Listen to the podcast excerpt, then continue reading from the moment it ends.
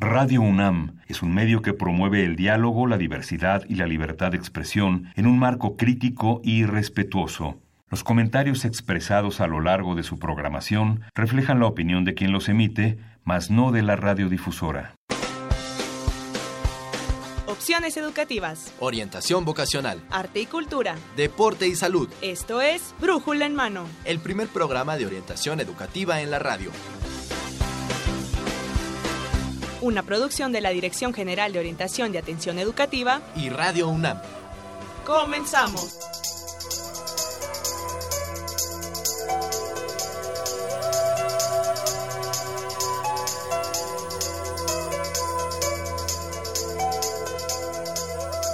Hola, ¿qué tal amigos? Muy buenos días, sean bienvenidos a Brújula en Mano, el primer programa de orientación educativa en la radio. Hoy, primero de julio 2019, estamos transmitiendo para ustedes nuestro programa número 1198 a través del 860 de amplitud modulada y en internet en www.radiounam.unam.mx. Yo soy Miguel González y tengo el agrado de presentar en los micrófonos a mi compañera, la doctora Livia Gómez Altamirano, académica orientadora de la Dirección General de Orientación y atención educativa. Livia, muy buenos días, ¿cómo estás? Muy buenos días, Miguel, muy buenos días a todas las personas que nos están escuchando. Aquí tenemos temas muy interesantes el día de hoy, Miguel. Vamos a hablar sobre una carrera que se llama Arquitectura de Paisaje que se en la Facultad de Arquitectura, muy interesante, es bastante nueva, entonces para que todos los chicos y chicas que estén interesadas e interesados en esta carrera, pues nos escuchen, nos sigan. Mucha atención, mucha atención chicos, chicas, con esta licenciatura, una de las 127 que tiene nuestra máxima casa de estudios. Y también, Livia, vamos a tener la presentación de resultados de la consulta infantil y juvenil 2018, una consulta que organiza cada tres años el Instituto Nacional Electoral la verdad, cifras muy reveladoras. Así que amigos, nosotros pues arrancamos el día de hoy con... Orientación educativa. Exactamente, con un tema de orientación educativa. Queremos recordarles que hoy no tenemos teléfonos, pero tenemos diversos medios de contacto. Tenemos Facebook, tenemos Twitter y tenemos correo electrónico tenemos el correo electrónico brújula en mano arroba hotmail.com. Así es, Miguel. En Facebook nos pueden encontrar en Brújula en Mano. En Twitter, igual en Brújula en Mano. Y, eh, y bueno, los teléfonos, hoy no tenemos teléfonos, ¿verdad? Hoy no tenemos teléfonos, pero recibimos sus comentarios a través de estos medios de contacto. Y bueno, como ya lo habías adelantado, Olivia, vamos a hablar de esta licenciatura Arquitectura de Paisaje. Por esto queremos darle la bienvenida a la maestra Michelle Mesa Paredes. Ella es coordinadora de la carrera precisamente Arquitectura de Paisaje. Maestra, gracias por estar con nosotros, bienvenida. Muchas gracias por la invitación. Y bueno, les comentamos un poco más de la, de, la maestra porque ella es arquitecta paisajista por la Facultad de Arquitectura de la Universidad Nacional Autónoma de México. Es maestra en desarrollo sustentable en la Cátedra UNESCO para la Sostenibilidad por la Universidad Nacional de Lanús FLACAM, allá en La Plata, Argentina. Cuenta con un diplomado en planeación y diseño con el curso Auditoría Ambiental para Arquitectos y Urbanistas, llevado a cabo también en nuestra máxima casa de estudios. Ha asistido a varios congresos, cursos, coloquios y simposios mucho, mucho, mucho más es este... Invitada de honor, Miguel, tenemos aquí. Ella además, Miguel, es fundadora de Trazo Verde SADCB. Ha trabajado como proyectista, asesora, consultora y coordinadora de equipos de trabajo en el sector público y privado a través eh, a nivel local y federal. Entonces, bueno, ¿quién mejor para hablarnos sobre, sobre esta carrera? Así que a ver, lápiz y papel, muchachos, muchachas, para aquellos interesados e interesadas en arquitectura de paisaje. Muy bien. Bueno, pues yo quisiera empezar con una pregunta que siempre todos los estudiantes nos hacen, ¿no? ¿Cuál es la diferencia entre la carrera de arquitectura y la carrera de arquitectura de paisaje? Bueno, pues primero, eh, la disciplina de la arquitectura ha surgido, bueno, desde el inicio de la humanidad, básicamente, ¿no? Cuando decide volverse un ser ya pues sedentario. Y en un principio todo era unido. No había una carrera que fuera arquitectura de paisaje y arquitectura, sino todo era visto de una forma integral. Y pues la, digamos, la profesión base es la arquitectura, ¿no? El, modificar el espacio para hacer entornos habitables. Y si antes se tenía una concepción integral, o sea, desde pues nuestra cultura prehispánica, los espacios abiertos no se podría, o sea, las, las pirámides no se podrían entender sin los espacios abiertos y esta cosmogonía, el entender el paisaje, eh, hacia dónde, este, por dónde salía el sol, los equinoccios, los solsticios, cómo se orientaban los templos. Pero con el paso del tiempo, pues digamos que pasaron los procesos de industrialización, la, este, amontonar a gente en un solo espacio y proveer de vivienda sin contemplar cuál es la relación con el espacio exterior. Entonces, eh, en otros países tiene más tiempo esta carrera y como disciplina formal desde el siglo antepasado. En Estados Unidos fue donde, digamos, como se consolidó ya como landscape architecture y la diferencia que nosotros manejamos en nuestro plan de estudios es que nosotros diseñamos espacios abiertos. Y la arquitectura trabaja mucho con los espacios construidos en donde el hombre ingresa, digamos. Y a pesar de que la arquitectura sí trabaja también con espacios abiertos, tenemos un enfoque muy diferente. Eh, para poder conformar esta disciplina, se trabaja con las ciencias naturales y con el arte. Entonces, mm, digamos que esta formación científica, ecológica, botánica, eh, nos hace ver otro enfoque. Y pues bueno, yo quisiera comentarles más o menos pues cuáles son las actividades que realizamos. Claro, claro. A ver, ¿qué es lo que hace un arquitecto de paisaje, maestra Mesa? Un amigo me decía en tono de broma, ay, tú eres arquitecta paisajista, entonces tú dices, hoy voy a mover al popo del lugar, ¿no? Porque mueves el paisaje, ¿no? Decía, bueno, usted no tiene ni idea. Nosotros diseñamos, planificamos, gestionamos y construimos el paisaje natural, rural, urbano, a través de los espacios abiertos a diferentes escalas. Este, trabajamos con el arte, con la naturaleza, hacemos un trabajo colaborativo porque el arquitecto paisajista se forma en muchas disciplinas. Ahorita les voy a comentar eh, más o menos quiénes son los que forman parte de nuestra planta docente, pero el arquitecto paisajista realmente se, es un, un profesionista único. Y en, hoy en día dicen, bueno, cuando yo ingresé a la carrera me decían, ah, es que la arquitectura de paisaje es la carrera del futuro. No, ahora es la carrera del presente. Realmente la arquitectura de paisaje combina todo esto que les decía, diseño, arte, ciencia, y es todo lo que está después de nuestra puerta. Cuando salimos a la calle, todo eso es espacio abierto, todo lo que no tenga techo. Ok. Entonces, constantemente estamos en contacto con el paisaje. Lo que pasa es que, pues, estamos acostumbrados a lo que tenemos y muchas veces el paisaje que tenemos es producto de muchas decisiones que vienen desde la política, desde la gestión administrativa, pero es muy, muy, muy importante el vivir en un ambiente pues digno, deseable, sano, ahorita que estamos con la pasando la contingencia en diferentes momentos, ¿no? De, del año, pues la verdad es que es muy importante y, hablamos, digamos, como desde planes maestros, zonas, pues no sé, municipios enteros o varios municipios o estados, ¿no? Porque trabajamos con la planeación del entorno natural, con el entorno social, con el entorno eh, urbano, con la política y a mí me decían que pues nosotros tendríamos que estar como muy emocionados de, participar de esta licenciatura, porque cada vez más necesitamos arquitectos paisajistas, porque lo que estamos gestionando en los medios en los que vivimos no está acorde con lo que necesita el ser humano, pero tampoco estamos haciéndole justicia al medio ambiente. Entonces el hombre está depredando y está causando un daño que puede ser en algunos casos irreversible.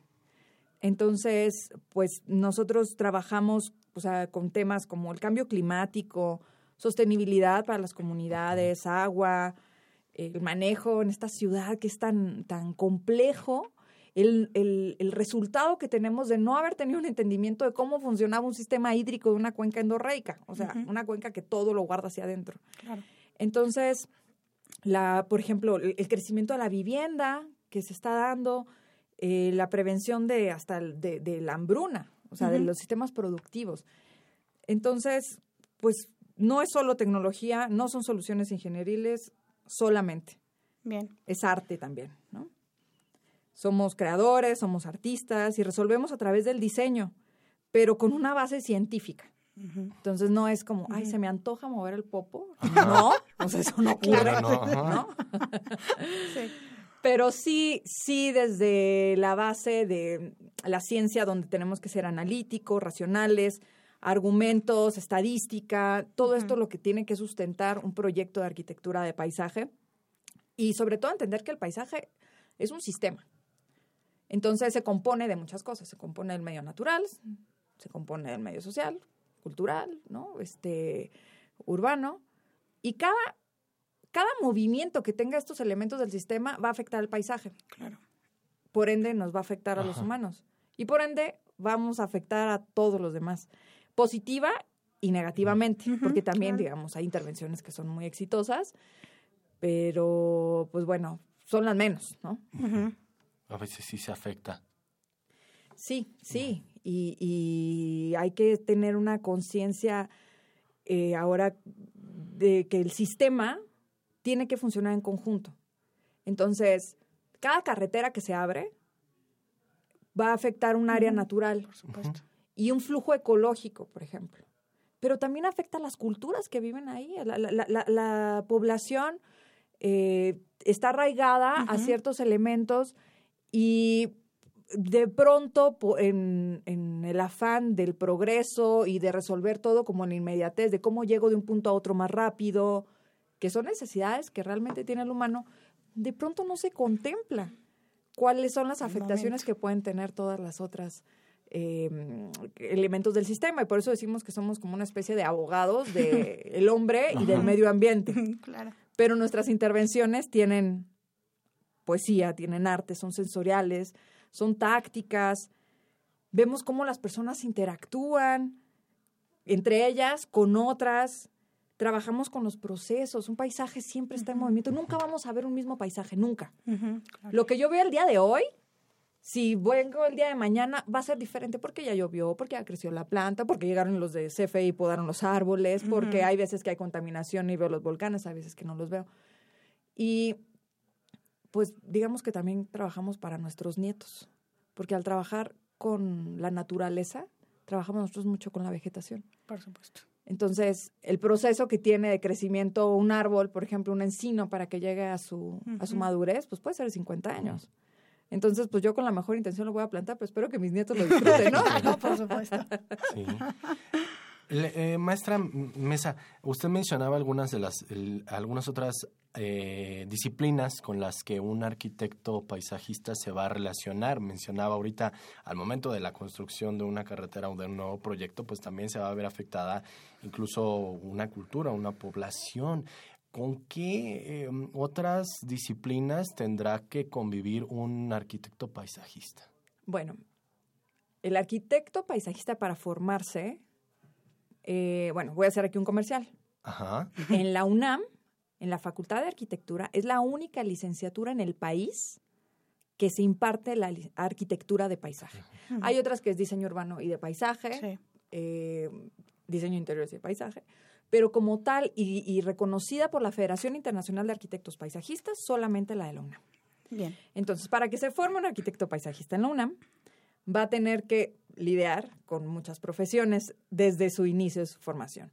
Tenemos, por supuesto, arquitectos, arquitectos paisajistas, biólogos, ecólogos, sociólogos, eh, filósofos, artistas visuales, urbanistas, geógrafos, y espero que no se me escape por ahí ninguno. Y una vez que, ah, bueno, ingenieros, ingenieros civiles, ingenieros este, eh, topógrafos, y una vez que sales de la, de la licenciatura, al haber tenido la capacidad de entender estos lenguajes diferentes que te proporcionan todas estas disciplinas, la verdad es que somos muy buenos para trabajar en equipos multidisciplinarios. Y no solamente para trabajar en equipos multidisciplinarios, sino para coordinarlos, porque ya fuimos formados así, entender muchos lenguajes para poder transformarlo a proyectos de diseño que se puedan ejecutar. Entonces ya, en la vida laboral, eh, bueno, pueden trabajar con politólogos, con antropólogos, con ecólogos, por supuesto, eh, con muchos arquitectos, se trabaja, pero depende mucho de la escala a la que se trabaje. Porque si yo puedo diseñar, por ejemplo, un jardín, con quien voy a trabajar va a ser con un jardinero, ¿no? Pero si yo voy a trabajar haciendo un parque, pues voy a trabajar ahí con urbanistas, con antropólogos, con sociólogos, con arquitectos, puede ser con artistas, artistas eh, de iluminación, por ejemplo, también podría ser. Pero si estamos hablando ya de una reserva natural, por fuerza voy a tener que trabajar ya con ecólogos, con biólogos, con geógrafos. Eh, nosotros, por ejemplo, ahorita estamos trabajando en equipos multidisciplinarios de la UNAM para el rescate de ríos urbanos. Entonces, pues nuestros equipos de trabajo son así. Y cada quien tiene un lenguaje y luego es muy complicado para los científicos o para los geógrafos entender, ¿no? Eh, cómo se puede transformar esto en proyectos. Sin embargo, el arquitecto paisajista tiene esta capacidad. Y a veces es difícil darse a entender y ahora también entender lo demás, ¿no? Por eso, pues, el arquitecto paisajista, a ver, muchachos, ustedes van a poder entender lo que los demás les están diciendo y al grado de también coordinarlos. Claro. Entonces, no, y que cada vez es, es más necesario, ¿no? Que los estudiantes puedan trabajar con diferentes profesionistas de diferentes áreas, ¿no? Y creo que esta es una carrera que da ejemplo de ello. Miguel. Sí. y si nos pudiera eh, como seguir comentando todas estas principales aportaciones eh, que tienen los arquitectos paisajistas a la comunidad, ¿cuáles podrían ser? Pues podrían ser muchísimas. Eh, una de las cualidades que tiene el arquitecto paisajista es que no está especializado. Es decir, yo cuando estudiaba me decía mi papá, tienes que estudiar una carrera y después te vas a especializar porque entre más especializado estés, más dinero vas a ganar. Sí. Al tener esta visión de tantas disciplinas, nosotros podemos ver una visión amplia y completa, que eso es lo que nos hace únicos. Y por esto podemos satisfacer una, las necesidades de la naturaleza, el equilibrio, sostenibilidad, protección de la biodiversidad. Pero ¿cómo? Voy a poner un ejemplo. El 54% de la población mundial reside en áreas urbanas. Se prevé que para el 2050 va a llegar al 65%. Entonces, la población va a seguir creciendo por dos factores. Porque la gente se sigue reproduciendo y porque tienden a mudarse de las áreas rurales a las áreas urbanas en busca de mayores oportunidades económicas, sobre todo. ¿Esto qué quiere decir? Que si las ciudades están creciendo y van a seguir creciendo, necesitamos planear cómo van a ser estas ciudades. Veamos otra cosa, la pirámide poblacional. Ahora somos más adultos, estamos teniendo cada vez menos niños. Entonces, en 20 años, las ciudades deben de estar contemplando que vamos a tener muchos adultos mayores. Claro. Entonces, si hablamos de accesibilidad universal, de espacios para la convivencia de estos grupos de edad, pues tenemos que preverlo también. Por Esta forma parte de la planeación que tiene que hacerse. ¿Y cómo van a ser estos espacios? Eh, por ejemplo, nosotros formamos parte de las megalópolis, ¿no? Del mundo. Un título que ostentamos a veces hasta con orgullo. Pero no tenemos la capacidad de poder proveer de espacios abiertos a toda la población. Veamos Chapultepec, cómo está los fines de semana, ¿no? Es una sobrepoblación. Eh, las áreas infantiles, en donde, pues bueno, fuera de que sea un rato de, para convivir y demás, uno está más estresado por la cantidad de personas que hay ahí. Entonces también esta seguridad que uno tiene, tiene que prever cuánto, cuánto es lo que vamos a, poder darle a, la, a todos los que están. Y el hombre es una especie dominante en el planeta y está causando la extinción de otras especies. Entonces, si México, por ejemplo, es uno de los países con mayor biodiversidad en el mundo, debemos de proveer de esta biodiversidad a nuestro país y a las zonas en las que estamos habitando. Claro. Asentamientos irregulares. Sí. Hay muchísimos. También. crece, crece. Sí, el crecimiento poblacional también conduce. Por supuesto. Entonces, hay ciudades en las que nunca se había tocado ese tema, pero por ejemplo, Medellín empezó a intervenir con paisaje, con infraestructura, y de ser una ciudad súper violenta, conocida a nivel mundial, ahora es una ciudad donde hay cultura, donde hay paz, donde hay una transformación social a través de la intervención de los espacios abiertos en asentamientos irregulares. Entonces es como muy importante de valorar. Me puedo seguir, ¿eh? Tengo muchísimas cosas, aportaciones de la arquitectura de paisaje. Sí, lo, lo que me llama la atención y lo que me preguntaría es, si quiero ser arquitecto del paisaje, arquitecto de paisaje, perdón, ¿qué necesito? O sea, debo tener un interés por una preocupación también por el futuro. Yo quería salvar al mundo. Era niña. Y yo decía, no, es que eso es una utopía. Y después conocí esto y dije, es que en realidad la formación que tenemos es una formación muy ética. Entonces, si estás tratando de conservar el equilibrio entre tantos factores, pues la verdad es que sí haces una aportación. Sí haces una aportación al mundo. Entonces, ¿qué necesitas? Bueno, pues necesitas ser intrépido, curioso, que te guste estar en el espacio abierto. Somos todo terreno. Aquí nosotros salimos de prácticas y nos enlodamos, cortamos plantas, las estamos prensando, las conocemos, aprendemos latín para sabernos los nombres científicos de las plantas, porque son un elemento para el diseño. ¿Y soy aracnofóbico? Pues ve pensando si te quedas como paisajista de escritorio, pero la verdad es que los paisajistas son amantes de la naturaleza.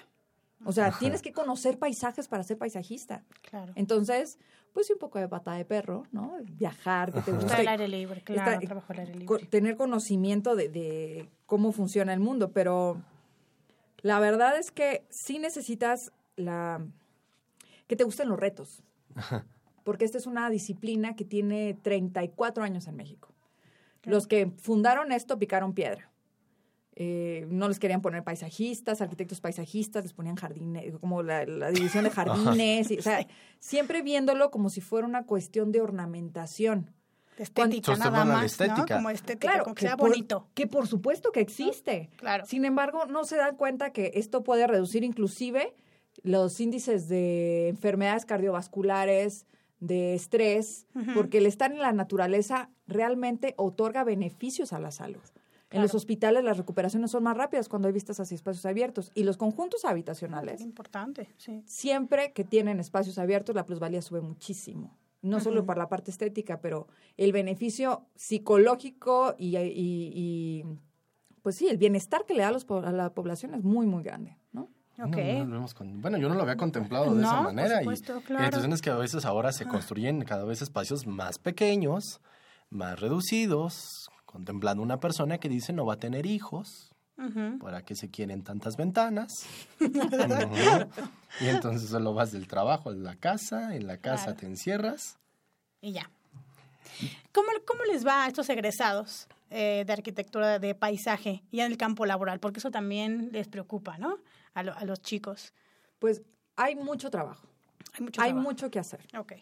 Eh, pueden ingresar al ámbito público, que es algo que yo recomiendo ahorita, porque hace falta generar más políticas públicas que contemplen al, y que la norma establezca la importancia de los espacios abiertos y cómo tienen que hacerse, porque también hay mucho pues ciudadano con mucha iniciativa, ¿no? Que de pronto acaba perjudicando más que lo que beneficia. Entonces yo considero que en el ámbito público debería de haber todavía más. Ahorita hay varios colegas que se insertaron en este, este periodo de gobierno y creo que va a ser muy importante.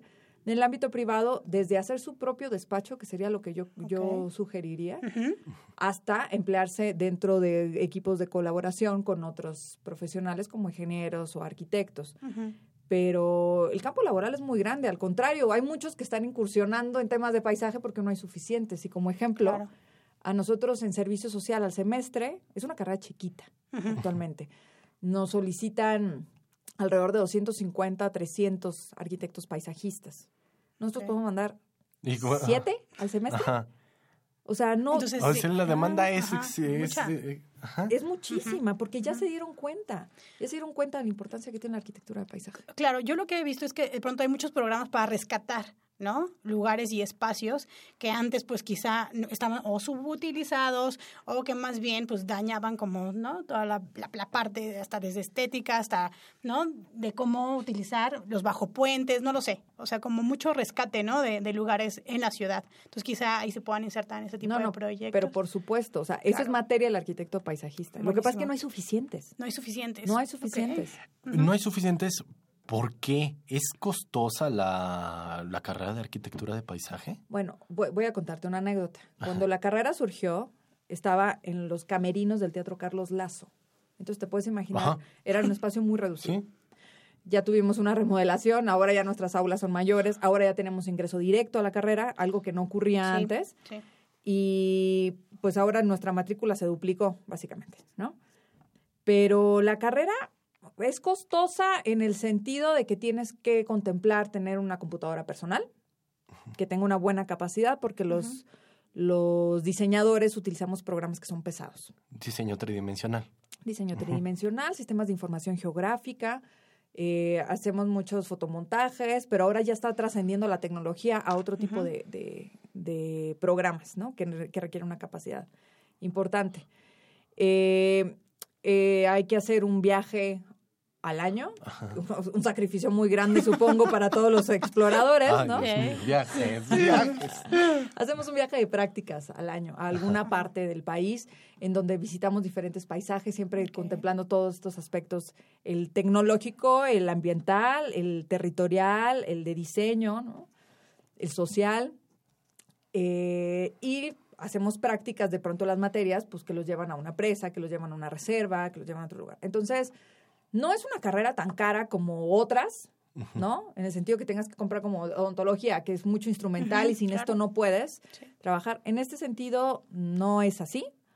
Hay mucha bibliografía que se encuentra en línea y la biblioteca de la facultad, sinceramente, es una de las mejores que hay. Pero sí hay que contemplar que se requieren elementos para dibujar y el equipo de computadora personal. Pero no, en realidad no se debe a que sea muy cara, sino que no teníamos capacidad para recibir tanta gente. Pero ya ahorita ya. Ahora ya, hay, ahora ya hay más. ya hay más. Pues atentos muchachos, la verdad, ahora también ya es este, ya no es una licenciatura de ingreso indirecto, como antes se tenía que pasar por todo este proceso. Ahorita ya los muchachos, ¿qué duración tiene maestra Mesa esta, esta licenciatura? Cinco años. Cinco años. Cinco años.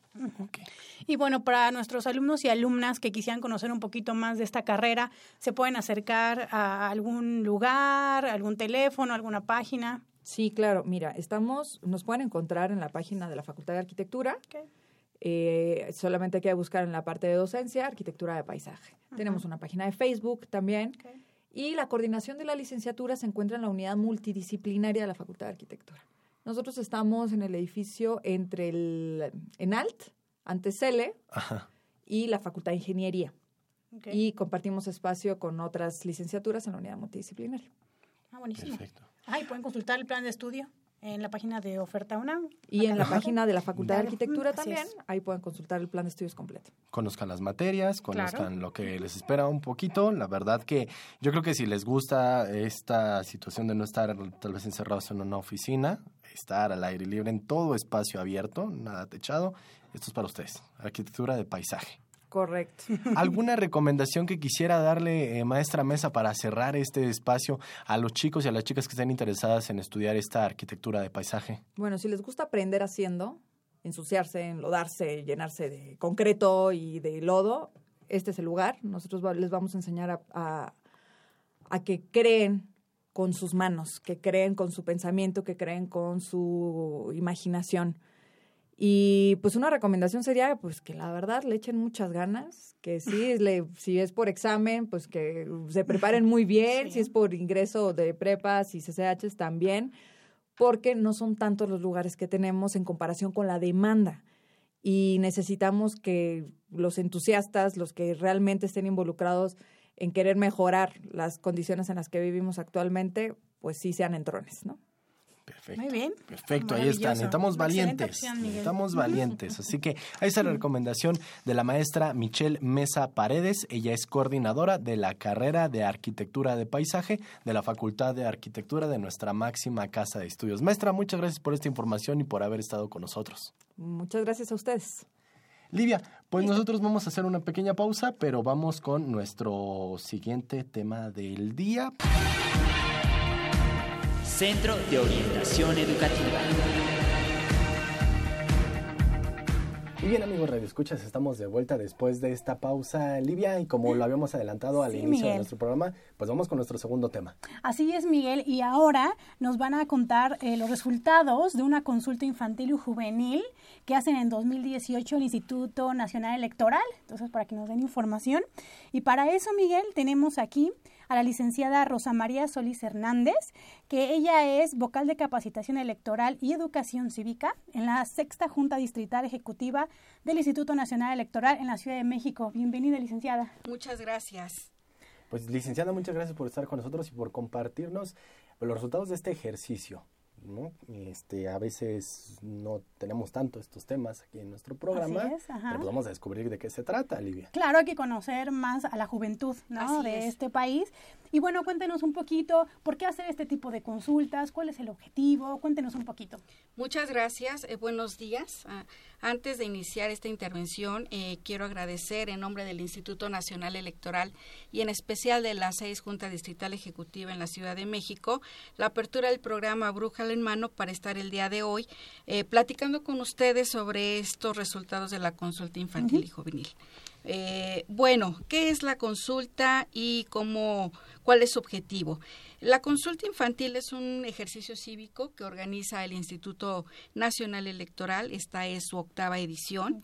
Mediante este mecanismo, niñas, niños y adolescentes pues dan respuesta a un cuestionario estructurado y que trata de impulsar la participación de los jóvenes, de los niños y de los jóvenes y que se vayan familiarizando con las prácticas democráticas. Eh, además, es importante que ellos se vayan asumiendo como titulares de derechos desde temprana edad y que reconozcan que eh, ejercerlos les va a ayudar a transformar la realidad que en la que están viviendo y sobre todo que es indispensable que se preparen, que se informen y que participen. El objetivo de la consulta en esta edición, pues, es generar un espacio de participación y reflexión sobre temas de eh, equidad de género, eh, derechos humanos, y que van atravesando de manera transversal eh, otros temas como la discriminación, como la violencia, como la perspectiva que ellos tienen del ser hombres, niños, ¿no? Y este con estos resultados impulsar acciones desde el Estado mexicano, desde la sociedad civil, desde las instituciones que contribuyan a la equidad de género, al respeto de los derechos eh, humanos de niñas, niños y adolescentes. Y sobre este objetivo se diseñaron tres eh, tipos de boletas eh, cada una para los rangos de edad que participaron, muy bien eh, estructuradas e identificadas hasta con colores, ¿no? Este, para que eh, los niños y niñas y adolescentes dieran su perspectiva de cómo están viendo ellos el entorno. Eh, ¿De qué edades participaron en esta consulta? ¿Cómo es, cómo es la población que participa? Sí, eh, estos ejercicios se vienen desarrollando desde el año de 1997, cuando el entonces Instituto Federal Electoral organizó la primera consulta. En aquella época el tema eran los derechos de la niñez y de mil, del año 1997 hasta este año, pues ya llevamos ocho ediciones. Eh, las temáticas como la metodología de elaboración de los cuestionarios, como la misma organización de, la consulta, ha venido evolucionando a través de este tiempo. Nuestra consulta tiene como objetivo tres grupos etarios, niñas y niños de, nueve, de 6 a 9 años, niñas y niños de 10 a 13 y adolescentes de 14 a 17 años de edad. Eh, para esta consulta eh, se rompieron las expectativas de participación, pasando de 2.491.360 participantes en el año de 2015, que fue la última consulta que se hizo, a 5.671.380 niñas, niños y adolescentes un poquito más del doble, ¿no? Entonces es muy interesante este cómo ha crecido la participación. Quizá las consultas anteriores, estos ejercicios, pues han empezado a tener eh, o a mostrar avances en la participación eh, de esta población infantil. hay algo que me surge aquí, una pregunta, porque escuchamos como este, encuesta infantil y juvenil, y hay un rango de edad de los jóvenes, en, en, cierto modo, brújula en mano, nos interesa conocer la participación de jóvenes, que son luego los que nos escuchan, y ellos dicen, infantil, ya no entro yo, o ya no es para mí. Ha incrementado un poco la participación a partir de 1997 que, que arrancó esto, licenciada Solís. Aquí a la fecha, los jóvenes se han incorporado, este, forman parte de este tipo o de estas consultas o siempre se ha mantenido en, el mismo nivel su participación? Eh, eh, ¿qué, qué, qué, oportuna es tu pregunta? Mira, de esta participación de los 5 millones, eh, los jóvenes del grupo de 14 a 17 años, en esta consulta tuvo un incremento muy importante. Eh, de pasar a un mínimo porcentaje de participación, ahora obtuvo el 31.2%. Entonces, sí ha incrementado el interés de estos, de este núcleo de población juvenil en la participación de este tipo de actividades. Qué, interesante, la verdad. ¿Y cómo fue la implementación? ¿Van a las escuelas? Este, ¿Tienen como stands? ¿Cómo es? ¿Cómo, cómo pueden participar los, los jóvenes? Les platico. Eh, para esta consulta hubo la posibilidad de implementar tres modalidades. Una, que fue la, boleta impresa.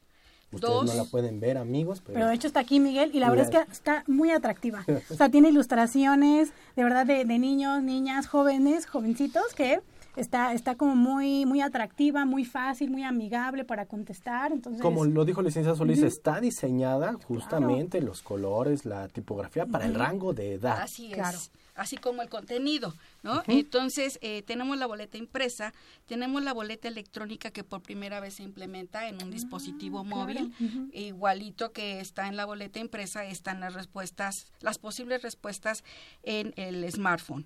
Y para los jóvenes, los niños más pequeños, casi de edad preescolar, pues tenemos la eh, hoja impresa, donde ellos hacen un dibujo, una expresión gráfica del tema de la consulta.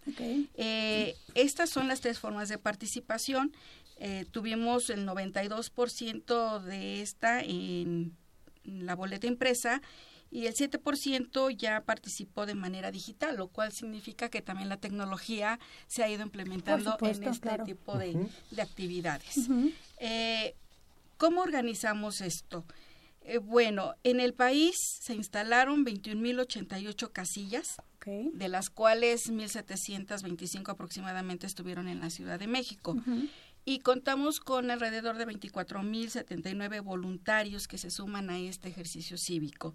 Estas personas se capacitan además de la mera cuestión técnica en la forma de interactuar con los participantes para que les creen un ambiente de plena libertad a la hora de, responder, confianza y sobre todo de respeto, ¿no?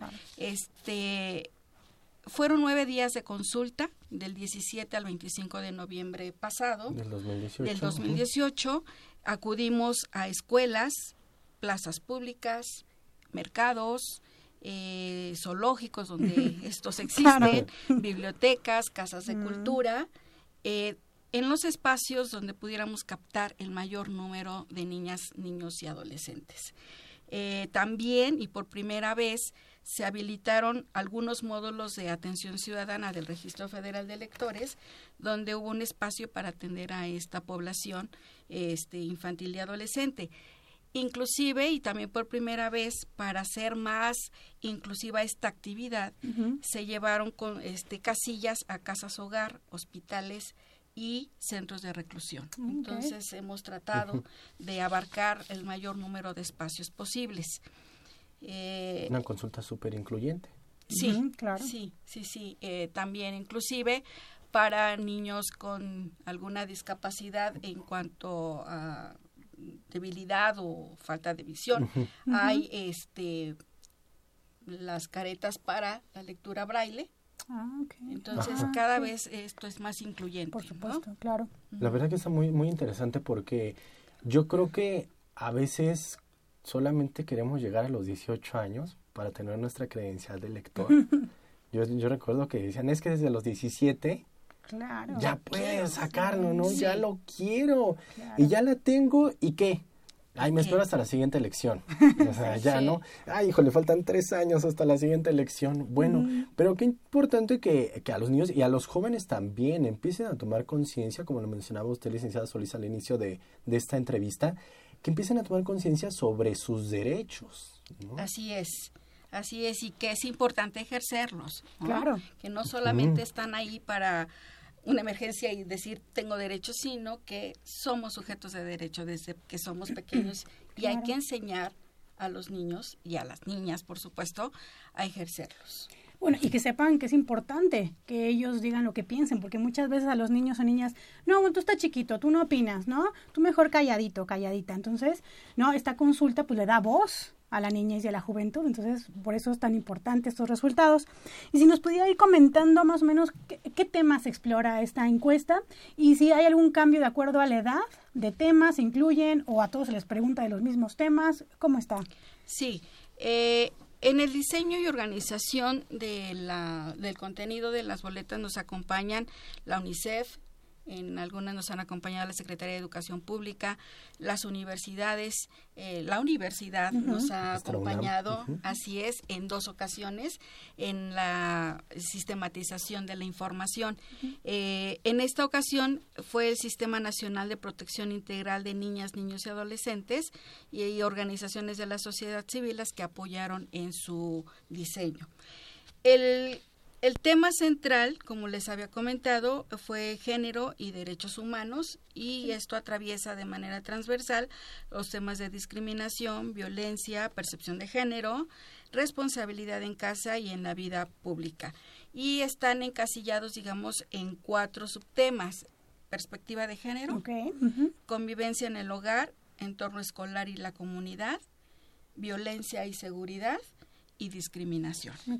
y también hubo un último apartado en la boleta que eh, les preguntaba a los niños y adolescentes qué propones para hacer un México mejor. Mm. Y bueno, pues ahí, es muy interesante, ¿no? Porque es muy coincidente también con lo que nosotros como adultos percibimos sobre nuestra realidad.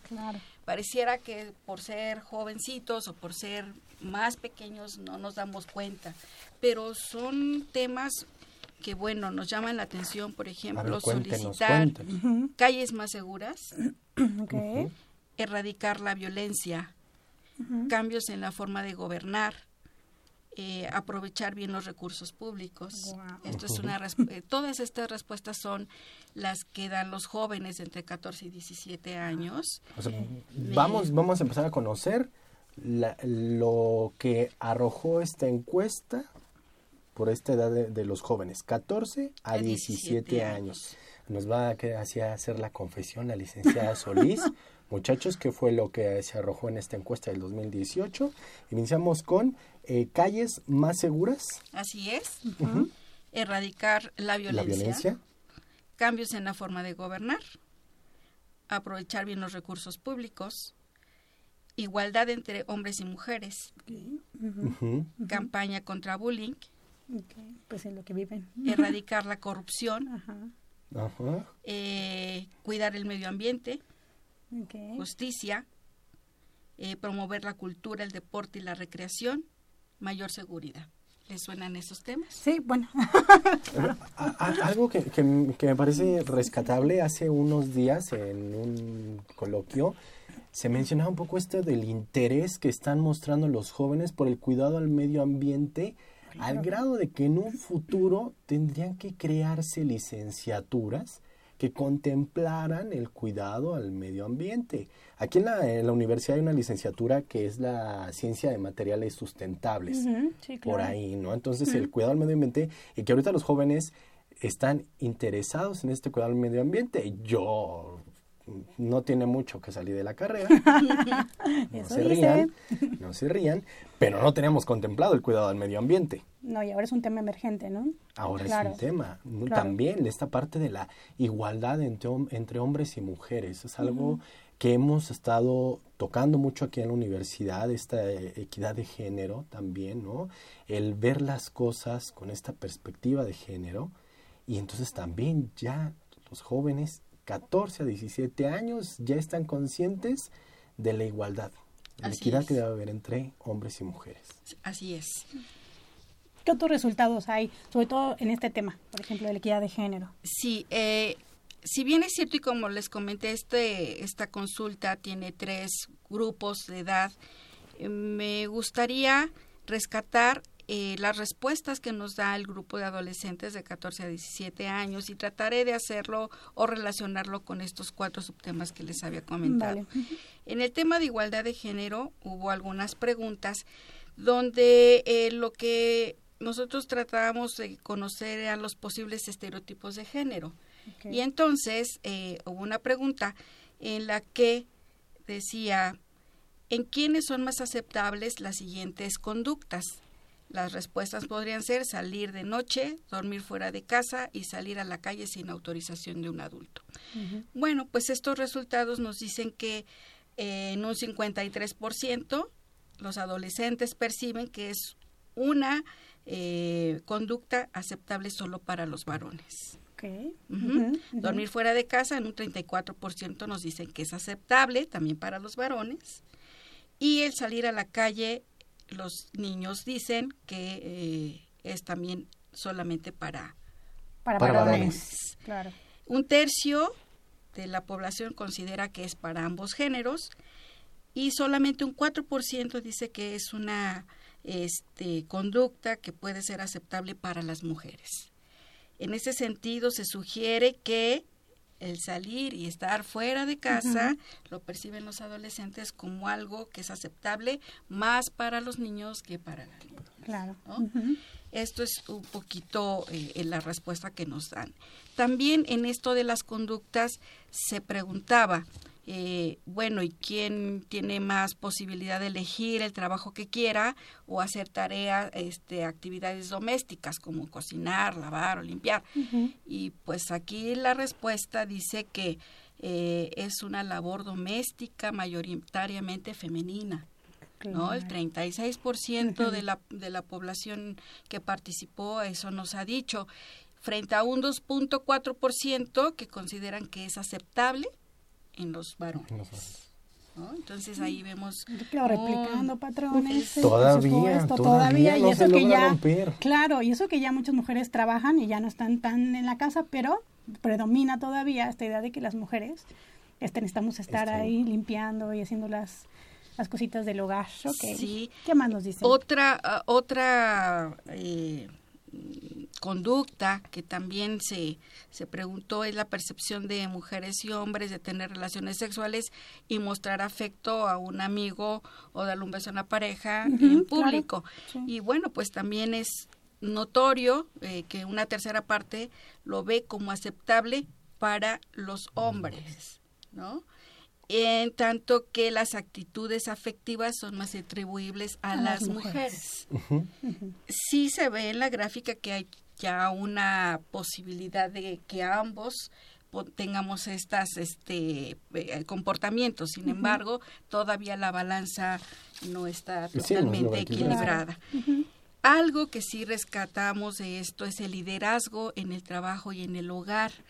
Para la población joven eh, este tema eh, nos llama la atención con relación a los otros.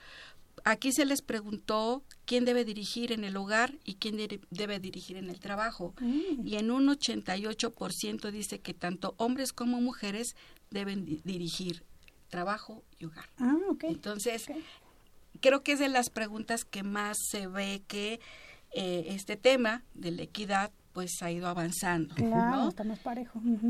Sin embargo, pues no podemos decir que este tema ya está superado. Tenemos que seguir trabajando en él. Claro. ¿Querías? Sí, bueno, me, me saltaba la idea de liderazgo en el trabajo en el hogar, pero aún así se siguen considerando tareas del hogar exclusivas para, mujeres. Sí. O sea, de alguna forma una contradicción ahí en, en el pensamiento, ¿no? bueno, sí que hay oportunidades, pero las tareas... Son ellas. sí, sí, un poco. Un poco. Eh, en el tema de sexualidad y consentimiento, aquí se exploró una situación en la prevención de embarazo y infecciones de transmisión sexual. ¿En quién recae la responsabilidad de cuidarse para prevenir embarazos? Ah, pregunta. Y entonces aquí la respuesta es mayoritariamente igualitaria entre ambos sexos. el 90% ah, considera que lo, ambos se tienen que, cuidar. No obstante, el mínimo, que este porcentaje mínimo dice que son ellas las que eh, tienen esta carga. Distribución del tiempo libre. Y también tiene que ver con otra pregunta sobre eh, las actividades a las que se dedican, sobre todo la cuestión doméstica el 70% de los jóvenes dedican su tiempo después de que terminan las actividades escolares a la recreación y el esparcimiento, mayoritariamente en varones que en mujeres. Aquí las mujeres son las que se mm. dedican más a las actividades domésticas y de cuidado, ¿no? Entonces, esta situación de reproducir los esquemas, me parece que es evidente. Y una pregunta que es muy interesante y, quizá aquí por el público que se tiene es la situación del abandono de los estudios, las causas por las cuales los, los, jóvenes abandonan los estudios. Y hay una diferencia muy marcada. Para las mujeres, el embarazo es eh, la mitad de la causa por la cual abandonan los estudios, escolares. ¿Por qué tenía eso en mente? Cada vez que hay un embarazo no planeado, es la mujer la que trunca sus estudios. Así es. Y lo dice aquí nuestros resultados. Consecuentemente, el segundo, la segunda causa es el cuidado de los hijos e hijas. Y el, tercer, eh, la tercera causa es el matrimonio. O sea, está relacionado. todo va, todo, va bailadito. sentido, Y llama la atención que aunque es un mínimo porcentaje, pero la, la cuarta causa es la violencia o maltrato en la escuela. Ah, en la escuela. En la escuela, así lo marcan los resultados.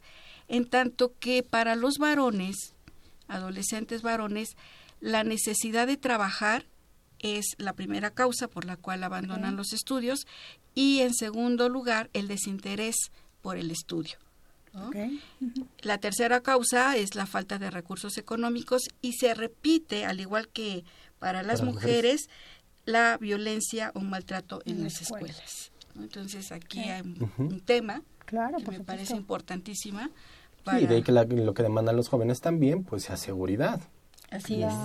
Nos parecería tal vez que ya en los salones y en las escuelas se acabó esto del bullying, pero resulta de que no. Así es. Y finalmente, como eh, parte relevante de este tema de género, está la preferencia de votación en una persona de cualquier sexo. Entonces, aquí el 80% de los adolescentes dicen que ellos votarían por cualquier persona, sea hombre, o, sea mujer. Entonces también hemos, creo, un poco avanzado en ese sentido. En el tema de violencia no me extenderé mucho, hay una hay una, una pregunta y una respuesta muy muy clara. Los, a los jóvenes se les preguntó si habían sufrido algún tipo de violencia, en dónde, y la violencia eh, verbal es la que más se da entre los jóvenes. Uno, siete de cada diez adolescentes dicen haber sufrido violencia a través de la palabra y en segundo lugar, eh, la violencia psicológica para las mujeres es lo que más eh, se percibe y para los varones la violencia física. Entonces, este, es, es un tema que también fue muy importante para quienes diseñaron la consulta, toda vez que se considera un indicador de vigencia de derechos humanos. Por supuesto. Y ah, al tema de seguridad, pues sigue siendo el hogar el lugar donde nos sentimos más seguros. todavía. En segundo eh, lugar, eh, la escuela como un espacio y donde menos seguridad sentimos es en la calle, espacio abierto, e Internet, espacio virtual. En el tema de discriminación, eh, los resultados reportan que una tercera parte de los participantes en algún momento han sentido este... Se han sentido discriminados. Se han sentido discriminados. La primera causa por la apariencia y los gustos. La segunda por lo que piensan, las ideas que manifestamos. La tercera por edad, justamente, ¿no? El tema que, que, ahora nos bueno, ocupa. 14, 17 años están chiquitos todavía, tú no. Exacto. Sí. Y la, la cuarta causa es por ser mujer. Por ser mujer. Entonces, este, pues estos, digamos, eh, son los principales temas que nos arroja los resultados de la consulta. Eh, esta consulta, a diferencia de otras, tiene una vasta base de datos. que donde podemos hacer diferentes cruces de información, comparaciones, ¿no? Entonces, esto es lo que ahorita podemos comentar y resaltar de los resultados de la consulta. ¿Hay, licenciada Solís, ¿hay algún sitio donde podamos consultar los resultados de la, de la encuesta? Porque la verdad que usted nos mostró un piquito nada más. Así es. Un poquito de esta encuesta. ¿Hay algún, algún lugar donde se pueda consultar los resultados de los interesados en ella? Por supuesto. Están dos eh, recursos, que es el documento ya con los hallazgos encontrados está y la base de datos por grupo de, edad. Eh, se encuentran en la página del instituto www.ine.mx, en el apartado consulta infantil y ahí tendremos estos recursos. Perfecto, para, para consultarlos porque la verdad que es muy bueno, interesante, interesante conocerlos. Y sobre todo también habrá algunos que se pregunten, ustedes hacen esta encuesta, obtienen los resultados, ¿qué hacen con los resultados?